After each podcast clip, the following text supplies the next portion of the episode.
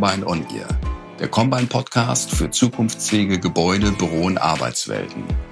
Combine On Ear ist unser Podcast, in dem wir mit interessanten GesprächspartnerInnen über aktuelle Themen der Immobilienwirtschaft sprechen wollen. Wir kombinieren Perspektiven für einen ganzheitlichen Blick, ohne Tellerrand. Was treibt den Erfolg des Unternehmens? Was sind die relevanten Faktoren und kann ich diese gestalten? Klassische Fragen der Organisationsforschung. Mit dem Corona-Boost der Digitalisierung ist der Faktor Technologie noch einmal mehr in den Fokus geraten. Aber Technologie ist nur eine Dimension der Organisation. Strategie, Struktur, Personen, Kultur und Raum müssen ebenso ins Spiel kommen können. Interessant ist, dass die Hypothese empirisch gestärkt werden kann, dass mit dem Ausmaß der Digitalisierung und Technologisierung die sogenannten weichen Faktoren noch wirkmächtiger auf den Unternehmenserfolg zu werden scheinen. Klar, dass damit der Organisationsbereich eine Schlüsselrolle spielt, der sich damit auskennt, HR. In unserer 13. Episode HR als Erfolgskatalysator bei der digitalen Transformation besprechen Joachim Skura und Dr. Sandra Breuer diesen Befund auf der Grundlage der WHU Oracle-Studie The Adaptable Business. Sie nehmen die notwendig enge Verbindung von Technologie und HR in den Blick und explorieren, welche Rolle dabei der Faktor Raum spielt. Joachim Skura ist Director Human Capital Management Applications bei Oracle. Die Schwerpunkte seiner Arbeit sind derzeit die Auswirkungen der Digitalisierung und Cloud Computing auf das Personalwesen. Dr. Sandra Breuer ist Geschäftsführerin bei Combine.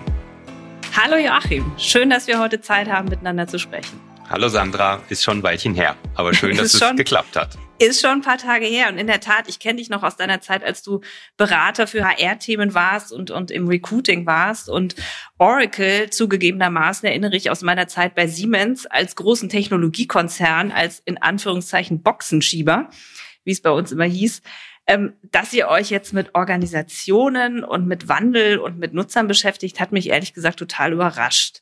Erzähl mal, was, wie passt das eigentlich zusammen? Also wir, wir schieben immer noch Boxen oder respektive Großrechner, die kriegt man bei uns immer noch. Aber wir sind natürlich schon seit der, naja, etwa so seit der Jahrtausendwende und insbesondere dann nochmal so hm, fünf, sechs, sieben, acht Jahre später massiv in das Thema Cloud gegangen. Und mit dem Thema Cloud kam eigentlich genau das, was du eben beschrieben hast. Es hat sich extrem gewandelt in dem, wie wir mit Kunden umgehen und wie Kunden mit uns umgehen, weil sich der Nutzer, wenn du so möchtest, geändert hat. Also wir haben vor unsere Boxen an die Technologie verkauft, an die interne IT verkauft. Und heute verkaufen wir aber, wenn man jetzt mal ganz umgangssprachlich sagen möchte, Meet-Services, Applikations-Meet-Services an die Fachseite. Und die stellen natürlich die Frage, was kann ich denn damit machen? Wofür ist das denn alles gut? Wozu brauche ich das? Und so sind wir eigentlich von der Produktleistung reingewachsen in eine, ja, in einen Transformationsweg mit Kunden. Und da kommt dann sozusagen deine gesamte HR-Expertise mit rein, dass du sozusagen auf der, auf der Kundenseite dann auch die richtigen Fragen stellen kannst, um die richtigen Applikationen dann auch zu implementieren? Also bei uns kann man im Grunde alles bekommen bei Oracle als Gesamtkonzern, was Unternehmenssteuerung beinhaltet. Wir würden jetzt typischerweise gliedern in die ERP-EPM-Seite, das heißt in die ganze Ressourcenplanungsseite, Finanzseite, daneben Marketing and Sales und daneben dann eben auch die ganzen HR oder Hartz Human Capital Management Themen, wie auch immer man die nennt. Das sind so die vier großen Blöcke, die wir da haben. Dann gehört da eigentlich noch ein fünfter Block dazu. Das ist die ganze Business Intelligence Seite. Das kannst du alles dann sozusagen ähm, aus diesem Konzern haben. Und eben bei mir in meinem Bereich, genau, wir machen das eben für die, für die Human Capital Seite, für die Human Capital Themen, genau. Und ihr habt eine Studie mit der WHU gemacht, mit weltweit mehr als 6.500 Teilnehmern oder Teilnehmenden, ähm, The Adaptable Business. Und das Ergebnis finde ich durchaus bemerkenswert und vielleicht hat es euch ja auch selber überrascht. Nämlich ähm, so in a nutshell, Technologie allein reicht nicht, um Geschäftserfolg sicherzustellen. Technologie ist zwar das Fundament der Digitalisierung, bedarf jedoch ähm, unterstützender Erfolgsfaktoren, um diesen Wandel auch erfolgreich zu machen. Und was braucht's denn, dass Technologie überhaupt einen Unterschied machen kann und, und Unternehmen überhaupt erfolgreich machen kann? Ich dachte ja immer, setzt man ein Tool ein, dann läuft das schon. Der Rest kommt hinterher, aber so einfach scheint es ja nicht zu sein. Nee, so ist es überhaupt nicht. Und wenn wir mal an komplexere Tools denken oder an komplexere Technologien, das ist ja wie ein, das ist ja ein Sammelbegriff. Wenn man jetzt einfach mal Blockchain nehmen würde, kann man nicht einfach Blockchain nehmen und sagen, hier, liebe, liebes Unternehmen, hier habt ihr jetzt Blockchain-Technologie, jetzt macht mal was draus, da entsteht nichts.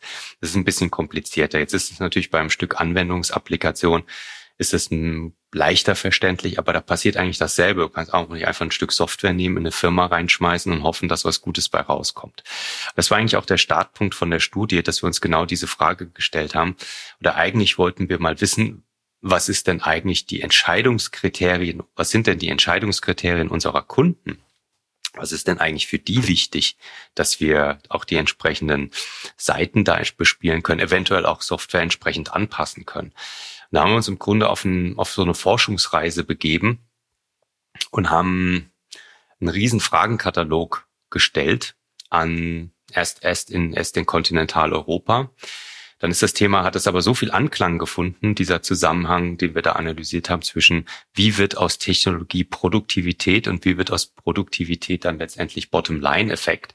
Weil wir gesagt haben, gut, wir wissen eigentlich gar nicht, was, was eigentlich wirklich entscheidend ist, aber eine Arbeitshypothese, die wird definitiv stimmen. Wenn wir irgendwie nachweisen können, dass es einen Zusammenhang gibt zwischen Technologie und Bottomline, dann wird man uns zuhören. Mhm. Das ist ein altes Thema, das kennst du. Und dazwischen ist halt das, was wir haben wir jetzt mal modellhaft. Ähm, da hat dann die WHU auch sehr stark geholfen, dass wir uns an einem bestimmten ähm, wirtschaftstheoretischen Modell eben entlang gehangelt haben der Dynamic Capabilities, dass wir gesagt haben, okay, irgendwas wirkt erstmal auf das, was wir als Manager ein, beeinflussen können, nämlich die, die Produktivität und das wirkt wiederum neben anderen Effekten wie beispielsweise Major Investments oder Major, Major Divestments auf die Bottomline. Aber das, was wir so typischerweise als Management erfassen, fließt in Produktivität rein. Dann haben wir diesen Katalog, also ähm, das hat sehr viel Anklang gefunden und dann ist dann nach Asien aufgesprungen und nach Asien ist dann Nordamerika aufgesprungen. Also es ging eigentlich in drei großen Iterationen und dann hatten wir dann wirklich auf einmal einen irrsinnigen Datenfundus, zweieinhalb Millionen Messpunkte. Und ohne da jetzt in die Statistik einzusteigen, dann hatten wir erstmal ein ja nichts anderes als zweieinhalb Millionen Datenpunkte. Und dann haben wir versucht, sukzessive im Grunde die Faktoren zu isolieren ähm, und ein Modell daraus zu entwickeln. Das Modell, das kann man dann auch in der Studie, die ist ja ähm, hinreichend umfangreich verteilt worden, kann man das dann auch nachlesen. Und letztendlich ist es uns gelungen, sieben signifikante äh, Faktoren zu isolieren. Insgesamt haben wir nachweisen können, und das ist wahrscheinlich so jetzt mal rein wirtschaftswissenschaftlich die wirkliche Leistung, die wir erbracht haben im Rahmen dieser Studie, dass Technologie plus sieben Faktoren einen 64-prozentigen Effekt auf Produktivität haben können. Und das ist natürlich Irrsinn. Das ist also ein, ein, ein ganz, ganz starker, großer, massiver Effekt. Letztendlich ist dann der Wirkungszusammenhang nochmal zu Bottomline 42 Prozent. Das heißt, wenn man beides miteinander kombiniert, ist der äh, maximale Effekt, den man aus Technologie plus die Faktoren haben kann, etwa 27 Prozent. Das ist aber, wenn man weiß, wie groß, also größere Unternehmen Dinge steuern, also wenn die Maßnahmen lostreten könnten, um 27 Prozent Bottom-Line-Effekt zu haben, das ist also ein, schon ein ernstes, großes Thema. Und ähm, was natürlich dann der schockierende Effekt für uns erstmal war, wir sehen einen Technologie- und Innovationskonzern äh, bei Oracle, ähm, dass der reine Effekt von Technologie gerade mal 4,6 Prozent ausgemacht hat. Oh. Aus dem Nähkästchen geplaudert das war wirklich so der Moment, als wir dann die Zahlen hatten, habe ich gedacht, oh, jetzt habe ich also gerade sehr viel Geld versenkt für eine Studie, weil die kann ich, die, die kann ich niemandem erzählen. äh, aber es war ganz interessant dann zu sehen, dass die Hebel, diese sieben Hebel, die wir identifiziert haben, dass die alle wahnsinnig technologiegetrieben waren. Und dann war die Story natürlich schon da. Also da geht es eben um Data-Driven Decision Making oder eben um, äh, um Leadership-Kultur und Digital Vision. Und das geht halt natürlich auch Hand in Hand eben mit, äh, wie, wie kriegt man man denn eben einen ähm, partizipativen Leadership-Style hin. Dazu braucht man dann natürlich entsprechend Instant-Feedback-Tools und so weiter. Also es ist, gibt sich sehr intensiv die Klinke in die Hand, weshalb man aber zusammenfassend eben genau das sagen kann. Ohne Technologie wird es nicht gehen, aber nur mit Technologie wird es eben alleine auch nicht gehen. Aber ich finde es total spannend, dass du sagst, ähm, die sieben Faktoren, die sind auch alle sehr, sehr technologisch Und das fand ich halt im ersten Schritt überhaupt nicht. Also gut, datengestützte äh, gestützte Entscheidungsfindung, ja, da mache ich ganz schnell einen Haken hinter. Aber dann kommen ja sehr weiche Themen, ne? wie Lernkultur, Offenheit, Führung, Mindset. Ähm, ja, das, da, da hätte ich jetzt nicht sofort irgendwie einen Link zu irgendeinem Tool gehabt. Ähm, und, und ich in meiner naiven Annahme oder in meiner Lesart dieser Studie hätte eher gesagt, okay, ich kann ein Tool nutzen, aber letztendlich, damit es den Unterschied macht, kommt es auf die Menschen an. Und, und es kommt nur auf die Fähigkeiten von einem Unternehmen an, von den Menschen an, am Ende des Tages das Tool einzusetzen oder auch, ja. Und genau das ist ja auch die zentrale Aussage. Und wenn ein Tool mit auf Deutsch wirklich mit dem deutschen Begriff Werkzeug belegt, wird es, glaube ich, noch irgendwie plausibler, ne? Dass man einfach sagt, ein, ein Werkzeug ist eben nur so gut wie der Mensch, der es bedient. Und genauso ist im Grunde, das ist für mich die Schlüsselaussage, die wir hier haben, be belegen können. Ich glaube, das entmystifiziert auch viel von dieser ganzen Digitalisierungsdiskussion, die wir haben. Ähm, vieles davon, ja, ist irgendwie so ein Mischmasch aus Technologie, Kultur und dem, was wir tun.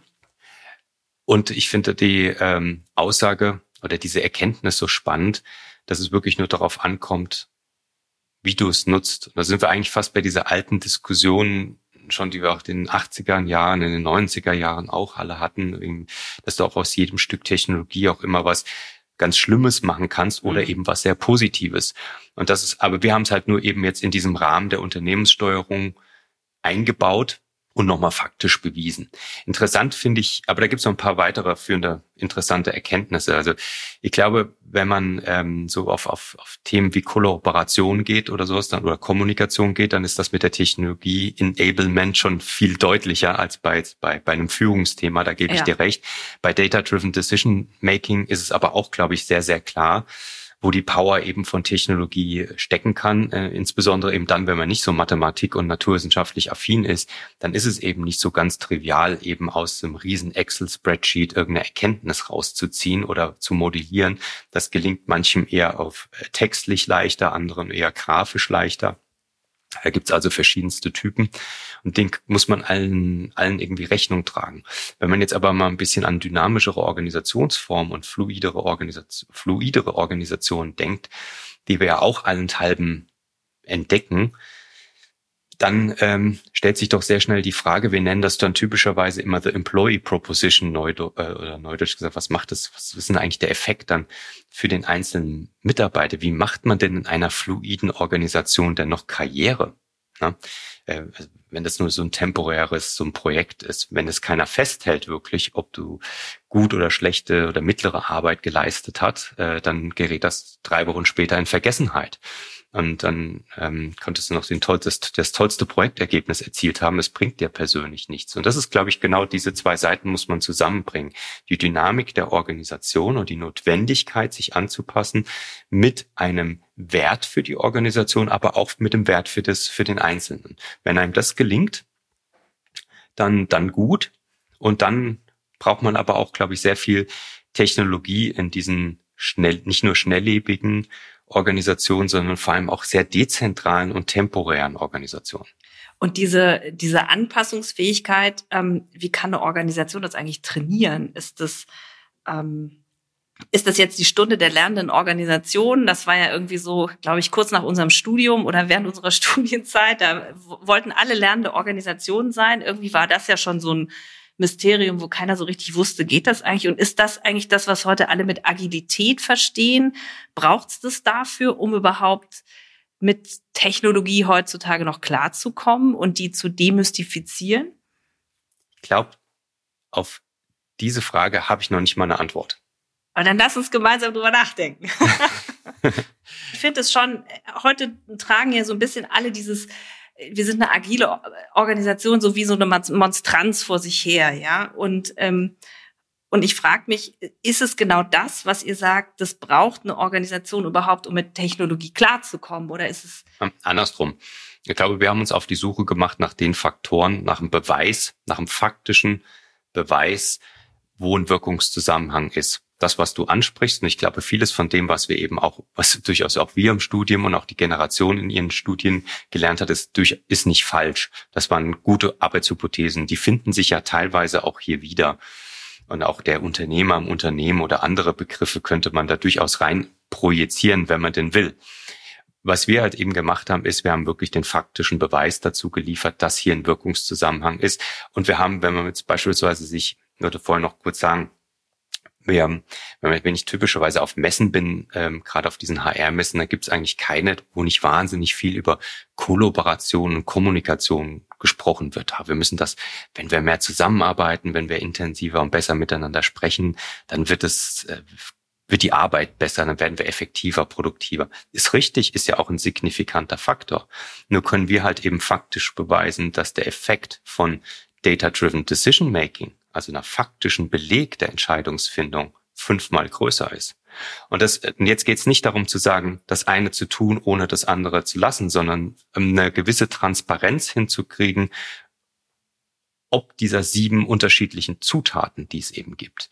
Und ich glaube, der Blick, den man auf, da haben muss und die man anhand des Modells wunderbar einnehmen kann, ist eben ein sehr breit aufgestellter oder holistischer Blick. Das heißt, es hilft einem einfach nochmal nachzudenken, sagen, ah, da gab es doch nochmal ein anderes Element, da gab es auch nochmal ein anderes Element. Ohne jetzt eben, und ich glaube, das war vielleicht eine Schwäche dieser ganzen anderen Konzepte. Sie haben halt eins, dieser ein Element rausgepickt und gesagt, das ist ein Wirkungszusammenhang.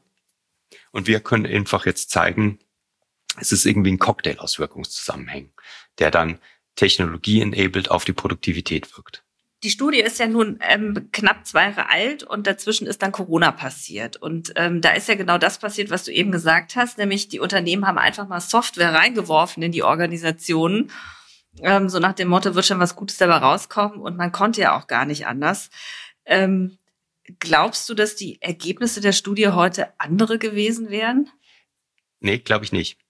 Ich glaube, die ähm, Erkenntnisse, die wir über Corona, Corona hat in dem Thema Remote Working sicherlich einen Boost gegeben. Aber die Themen, die, die Themen, die wir erfragt haben und diskutiert haben, die waren, die waren vorher schon da und die sind auch immer noch da. Sei es jetzt die Nutzung von Robotics, IoT oder künstlicher Intelligenz oder anderer technologischer Aspekte wie 3D-Drucken oder die Aufspaltung von DNA-Code. Da gibt's ja noch wahnsinnig viel, was datengetrieben gemacht wird. Ich weiß nicht, wir haben vielleicht die Tage mal einen Post gemacht von, von Oracle, dass wir beispielsweise in den USA sehr stark unterstützt haben, überhaupt die Forschungsarbeit für Covid ja, zu, zu leisten. Das ist alles Data. Das ist ja alles nicht mehr manuell, das sind ja nicht mehr irgendwelche, ähm, sondern das sind riesen Datenreihen, die da erhoben werden und die dann heute ausgewertet werden. Insofern glaube ich, ist die, die, die, die Ergebnisse ähm, wären die gleichen, was das Modell angeht. Wir haben natürlich ein paar Aspekte drin gehabt, wo wir gefragt haben, ähm, wie wichtig sehen Sie in einer Zeitachse von, sagen wir, den nächsten fünf Jahren dieses oder jenes Thema drin? Das waren dann noch so, so Sonderlocken, die wir gemacht haben. Da könnte ich mir vorstellen, dass man das heute ein bisschen anders beäugt. Aber es war ganz interessant. Wir haben beispielsweise damals auch rausgefunden oder belegen können in der Studie, damals ist gut, vor zwei Jahren, ähm, dass wirklich jeder sich mit damit auseinandersetzt, mit dieser Notwendigkeit, sich anpassen zu müssen. Aber halt es ein Mismatch gab zur Realität, dass man eben das noch nicht wirklich auf die Straße gebracht hat. Und ich glaube eigentlich, was man heute bisschen aus meinem Blick falsch interpretiert, aber das ist jetzt wirklich nur Detailinterpretation, das Problem war vorher schon erkannt, wurde halt nur nicht so schnell realisiert, also umgesetzt. Und ähm, Covid hat einfach dazu geführt, dass halt gerade in dem Thema Remote Working und Remote Kooperation hier einfach viel Dinge, viel schneller die Dinge auf die Kette gebracht werden müssen. Aber ich gebe zu bedenken, Amazon, also die, die, die beispielsweise extrem stark eben von digitalen Wertschöpfungsketten profitiert haben, auch in der Krise, Amazon, äh, Food Services, also diese, diese Kochboxen beispielsweise oder irgendwelche anderen Retailer, ähm, die schon wirklich einen guten Webshop hatten, die haben ja extrem profitiert davon. Das hatten die ja schon vorher. Das haben die ja nicht einfach nur wegen Covid nicht gebaut, sondern auch nicht in, äh, äh, sondern das gibt's ja schon seit seit Dekaden davor. Und ich glaube, daran kann man sehr schön erkennen, dass ähm, dass die Notwendigkeit dafür schon vorher da war aber es halt manchmal eben so ein Stimulus gibt, wie so ein Katalysator, der das so ein bisschen beschleunigt hat. Ich glaube, mehr ist es nicht. Also rein, rein jetzt organisationstheoretisch ist es nur ein Katalysator gewesen. Und kann es sein, dass es uns vielleicht zu sehr beschleunigt hat, weil ja auf der einen Seite sagen alle, na ja, eigentlich war es total effizient und das Homeoffice ist auch super und mit diesen ganzen digitalen Tools kann ich auch super arbeiten. Aber macht es nicht auch echt viele krank? Also ich finde, man hört ja auch immer mehr und auch bei Kunden in der eigenen Organisation erlebe ich das, dass Mitarbeiter erschöpft sind. Ähm, das mag auch an der, an der pandemischen Situation liegen, aber geht es nicht auch darum, noch ein Tool und noch mehr IT und mit wem kommuniziere ich und welcher Kanal für welches Projekt und welchen Kunden und das wird auch irgendwie immer komplexer, aber soll nicht Technologie als Werkzeug mir das Leben eigentlich einfacher machen und haben wir nicht genau das, was deine Studie auch sagt, genau das verpasst, nämlich diese vor allem HR spezifischen Themen auch mitzunehmen und die Leute auch an die Hand zu nehmen und ihnen zu helfen, um nicht von der Technologie überfordert zu sein. Ein klares Jein, wie so häufig. wir haben, wir haben was erreicht, wir haben aber nicht alles erreicht. Und ich glaube, vielleicht ist die Erwartungshaltung auch manchmal einfach viel zu groß, wie schnell so eine Veränderung geht. Aber es ist schon ein bisschen, wenn man vergleicht, wie wir heute sind und arbeiten zu vor zehn Jahren, vor 20 Jahren, ich glaube, dann merken wir alle, die da ja. schon im Geschäft waren, die Riesenveränderungen, die stattgefunden haben. Und manchmal, wenn man so ein bisschen kleiner den Zeitbetrachtungshorizont stellt, dann ist der, äh, hat man nur marginale Veränderungen, glaubt, es tut sich nichts. Aber es hat sich, das kann ich sagen, über meine 20, 25 Jahre Berufsleben jetzt wahnsinnig viel geändert. Ähm, insofern, Jein an der Stelle. Ähm, wir haben große Erfolge, glaube ich, in der, was möglich ist. Das hätte ich so nicht eingeschätzt. Das hat mich also ganz positiv beeindruckt. Wir haben aber, und das ist jetzt nicht die Adaptable Business Studie, wir haben eine andere Studie geschrieben mit Oracle. Die Kollegen in den USA haben die initiiert, die heißt AI at Work. Da haben wir dieses Phänomen, was du beschrieben hast, Sandra, gemessen. Also wir haben einfach mal äh, die Frage gestellt, wie, wie viel Stress empfinden Sie qua Corona. Und die Leute haben klipp und klar gesagt, diese dieser Balanceakt mit Kindern und vielleicht irgendwie am Küchentisch arbeiten, es hat ja nicht jeder den Luxus, dass er irgendwie, also die meisten Menschen haben das nicht sogar, ne, dass sie den Luxus haben, ein eigenes Haus mit Garten zu haben und, sondern, oder ein, eigenen, ein, ein eigenes Büro sondern die, die jonglieren dann irgendwie in ihrer Wohnung mit den Kindern und den, den Haustieren und da muss man kochen. Das habe ich irgendwann auch, habe ich mir mal einen Blog eingetragen, habe gesagt, hm, ich habe hier ein Problem, weil ich muss jeden Tag müssen wir ja irgendwie was essen. Das muss ich organisieren, ja. Und dann irgendwann muss man dann physisch auch mal wirklich dastehen und was schnippeln und äh, und dann hat man kann reicht's nicht nur, wenn man nur fünf Minuten noch zum Essen hat. All das will, wollte irgendwie irgendwie ein bisschen ausbalanciert sein, aber das haben wir teilweise gar nicht so schlecht hingekriegt. Aber wir haben gemessen, die Leute haben gesagt, im Durchschnitt arbeiten sie zehn Stunden die Woche mehr. Und sie haben natürlich auch, weil sich so wahnsinnig viel verändert hat und auch viel Business unter Druck gekommen sind, schlicht und ergreifend Angst. Und diese Kombination aus mehr Arbeit und, und, und, und Existenzangst hat einen irrsinnigen Stress erzeugt bei den Leuten. Und das haben wir in der Studie faktisch bewiesen. Also es ist ein bisschen Wahrheit natürlich in beidem.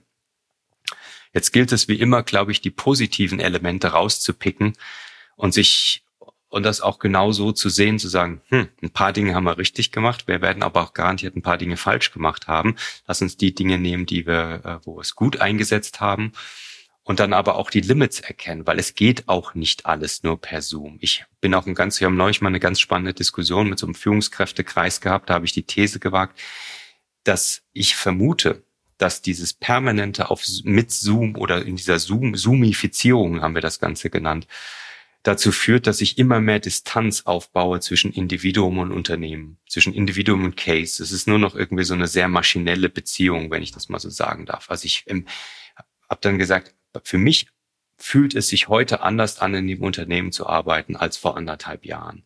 Und ich glaube, das geht vielen anderen auch so, auch wenn alle immer so tun, als ob alles in Butter wäre.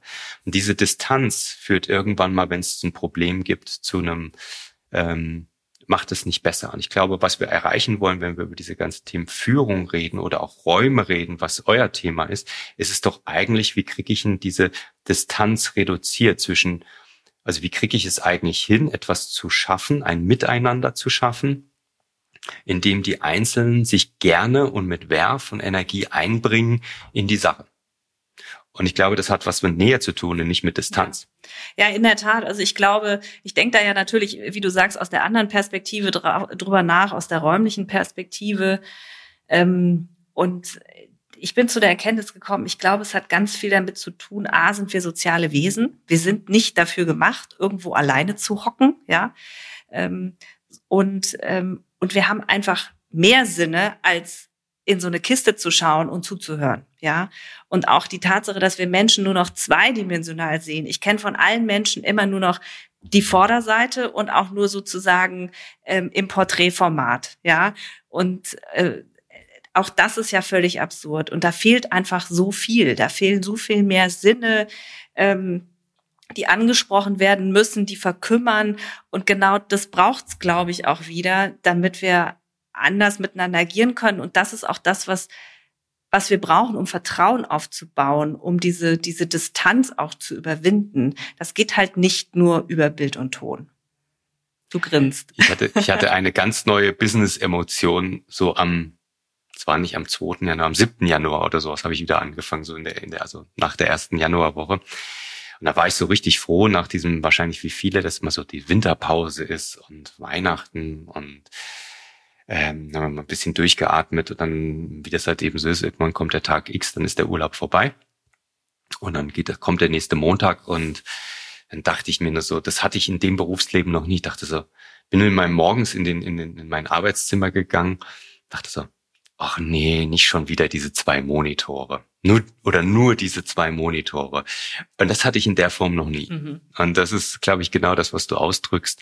Äh, hatte sich da so ein bisschen kulminiert, ja. Also du freust dich auch wieder aufs Büro und die Kollegen und ja, zumindest teilweise. Ich glaube, so ein gesunder Misch, und das ist das, was ich eben meinte.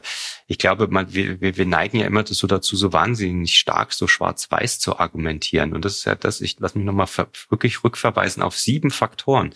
Wir denken immer nur in einer Dimension so schnell und sagen, ah, wenn nicht das, dann das. Das ist es aber nicht. Es ist ein schönes buntes Bild mit unterschiedlichen Elementen drin. Und die tragen alle dazu bei. Es reicht auch nicht nur ins Büro zu gehen und irgendwie keinen Sinn darin zu erkennen, was man denn tut in diesem Büro, sondern es braucht schon irgendwie eine Vision und diese Vision, die muss auch wirklich durchdekliniert sein in nachvollziehbare strategische Blöcke oder auch operative Blöcke.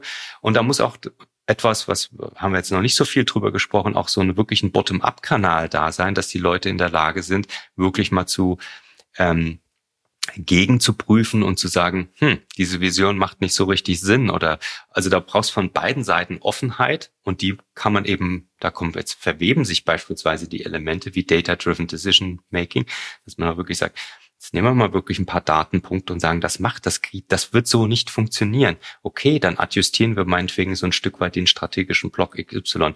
Wenn man das hinbekommen würde oftmals, und du kennst das aus der Konzern- oder aus der Großunternehmensrealität, dass das alles andere als leicht ist, ja. Dass man wirklich sagt, okay, das ist eigentlich unser Vorhaben und wie realisieren wir das alle gemeinsam, dieses Vorhaben? Da sind wir in der Business-Realität halt sehr weit weg von. Und ich glaube, das ist also so ein weiteres Element. Und dann das, was wir oft so sagen, wir reden oft über Miteinander, aber es geht eigentlich um ein konstruktives Miteinander. Es darf schon mal auch gezerbelt und ge gekämpft werden um unterschiedliche Inhalte. Aber ähm, ähm, so, solange es diese, diese konstruktive Offenheit eben besteht, mal den anderen auch Raum und Wort zu geben. Fantastisch. Wir haben das gemessen in der Studie, ist immer so eine ganz witzige vielleicht Anekdote dazu. Äh, wir haben gemessen in der Studie, dass alle sagen, also wir konnten ja faktisch sogar diesen, ähm, diesen, diesen, diesen ähm, Wirkungszusammenhang isolieren mit Data-Driven Decision Making. Also es ist sehr, sehr wichtig, es ist wahnsinnig wertstiftend, das Ganze. Und haben gesagt, ja, sind Sie denn als Unternehmen bereit, Ihre Business-Entscheidungen nochmal mit Zahlen zu reflektieren? Und dann haben zwei Drittel der Unternehmen gesagt, nee, das wollen wir mal lieber nicht tun. zwei Drittel, das waren glaube ich 65 Prozent oder sowas. Ne? Und dann habe ich gedacht, das ist aber interessant, warum haben die denn da so eine Skepsis da, sich nochmal auf den Prüfstand stellen zu wollen? Und dann haben wir natürlich nochmal in einem weiteren Themenstrang gefragt, ja, wie treffen Sie denn Entscheidungen? Es kam raus, das, sind, das waren 40 Prozent und das ist eine recht hochkorrelierende Aussage. Sie gesagt haben, naja, wir treffen die per, per Hierarchie. Mhm. Und das ist natürlich genau das, sag, ich habe da auch keine finale Antwort drauf, wie man das löst. Aber vielleicht ähm, habt ihr eine Antwort darauf im Gepäck mit, mit, mit, mit, dem, mit dem Wirkungszusammenhang von Räumen, weil wenn es die entsprechenden Begegnungsräume eventuell gibt, kann vielleicht eben genau dieser Dialog irgendwie mal ein bisschen mit offenem Visier geführt werden, ohne dass einer das Gesicht verliert. Und ich glaube, da könnte ich mir sehr gut vorstellen, wenn ich dran denke, wie wir unsere Office-Konzepte beispielsweise auch umgestaltet haben mit ganz kleinen Meetingräumen, großen, guten Meetingräumen mit allen möglichen. Also wir haben also so Wände, wo man einfach ganz kreativ dran rummalen kann. Da kann man wieder wegwischen. Ne? Also mhm. es sieht nicht aus wie Scribble-Boards da. Und da kann ich mir schon vorstellen, dass das einen Irrsinnseffekt hat, einfach auf das, wie man miteinander ja, Absolut. ins Gespräch kommt, Absolut. macht, arbeitet, ja. zulässt. In der Tat. Also die Verhältnisse bestimmen das Verhalten, sagen wir immer. Und wenn die Verhältnisse halt offene Kommunikation, Transparenz ähm, auch überhaupt nicht zulassen oder im Gegenteil Hierarchie manifestieren, ja, die Teppichetage da oben, dann, dann sind das natürlich Dinge, die, die einer Organisation nicht wirklich helfen, weiterzukommen. Aber wir kommen von Höchstchen auf Stöckchen, so viele Themen, die wir noch besprechen könnten. Ähm, wir müssen ähm, langsam das Ende finden und deswegen ähm, habe ich noch eine abschließende Frage für dich. Wir denken ja auch immer Arbeitswelten ganzheitlich im Dreiklang aus aus Bricks, aus Bytes, aus Behavior, also aus Raum, aus Technologie und dem Verhalten von Menschen. Und ähm, jetzt ist es ja ganz interessant, ihr kommt aus der Technologieseite, wir aus der Raumseite und am Ende des Tages geht es darum, ähm, dem Menschen halt Werkzeuge an die Hand zu geben. Also machen wir eigentlich beide dasselbe. Äh, nur mit unterschiedlichen Werkzeugen. Aber wie sieht für dich die Arbeitswelt der Zukunft aus? Nicht im Sinne von Räume. Skizziere uns mal die technologische Perspektive. Worauf freust du dich? Wir haben, ich finde, wir haben einen ganz schönen Claim kreiert, der heißt Work Made Human. Das klingt erstmal so flach, vielleicht könnte man fast sagen. Aber wenn man mal drüber nachdenkt, über die Fragestellung, wann wird denn Arbeit denn menschlich oder eine Arbeitsumgebung menschlich, sind wir, glaube ich, genau an den ja. Themen, die wir eben gerade adressiert haben. Das ist, dass man, dass man, dass man seinen Werf einbringen kann, dass man Wertschätzung dafür findet, dass man irgendwie prosperieren kann, dass aber auch die Firma prosperiert, dass es der gut geht. Das sind, das sind alles ganz wichtige Versatzstücke, die dann wirklich ähm, einem ja, Freude bereiten beim Arbeiten und das dann auch damit auch menschlich machen, so simple, einfache Aufgaben zu machen äh, oder auch Distanz zu haben, allein so ein Bild zu kreieren mit der Teppichetage, das ist, das ist äh, so, so, eine, so ein Distanzbild, das ist sicherlich nicht der richtige Weg, meiner Meinung nach. Was, also ich, wo geht die Reise technologisch hin? Äh, meiner Meinung nach werden wir definitiv mehr IoT sehen. Also irgendwas, ich mache irgendwie eine kleine Notiz, spreche die meine Uhr, das haben wir heute schon, aber das werden wir mehr in der Fläche sehen. Also wenn wir viele, viel mehr Menschen nutzen heute eine Siri-Funktion oder eine Bot-Funktion. Wir haben also so ein, beispielsweise so ein Intelligent Bot gebaut als Digital Assistant. Das ist auch nicht nur ein Bot, sondern das ist ein, muss man eigentlich korrekterweise sagen, ein semi-intelligentes Kommunikationsdevice. Also es lernt und es poppt hoch und hilft einem braucht man auch beispielsweise vielleicht in Zukunft gar keine Ablagesystem mehr machen, schmeißt alles nur noch in einen Folder und lässt sich Och, den Bot das, das praktisch suchen. ja, das ist äh, sowas kann ich mir vorstellen. Ähm, ich glaube, dass wir viel sehen werden in ähm, Data-Driven Decision Science, nenne ich das mal neudeutsch, also alles, was um die Visualisierung von Daten und ähm, eben Extrapolation geht, also dieses ganze Was wäre, wenn, werden wir, glaube ich, irgendwie ein Connect hinkriegen zwischen ich formuliere es in Sprache und es übersetzt mir das in eine mathematische Formel und gibt mir dann Ergebnisse. Aber kann mir vorstellen, dass es ein relativ weiter Weg ist. Ein Thema, was mir in HR wahnsinnig am Herzen liegt, wo wir erste Schritte gemacht haben, ist, ich glaube, dass wir eine Tendenz haben in vielen Unternehmen, wenn wir ein Mismatch haben zwischen der einzelnen Person und der Rolle, dass wir dann sagen, okay, wir müssen uns irgendwie auseinander dividieren und wir müssen die Rolle neu besetzen oder den Job neu besetzen und zwar oft von außen, halte ich für einen ganz großen Fehler.